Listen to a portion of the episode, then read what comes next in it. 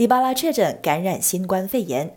祖云杜斯前锋迪巴拉通过社交媒体确认，他和女友都感染了新冠肺炎，目前没有症状，情况良好。迪巴拉也是继鲁加尼、马图伊迪之后，祖云杜斯第三位受感染的球员。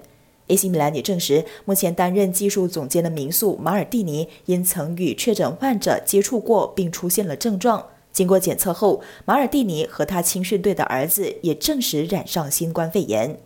疫情当前，拜仁前锋莱万多夫斯基和他的妻子捐出了一百万欧元，协助对抗新冠肺炎。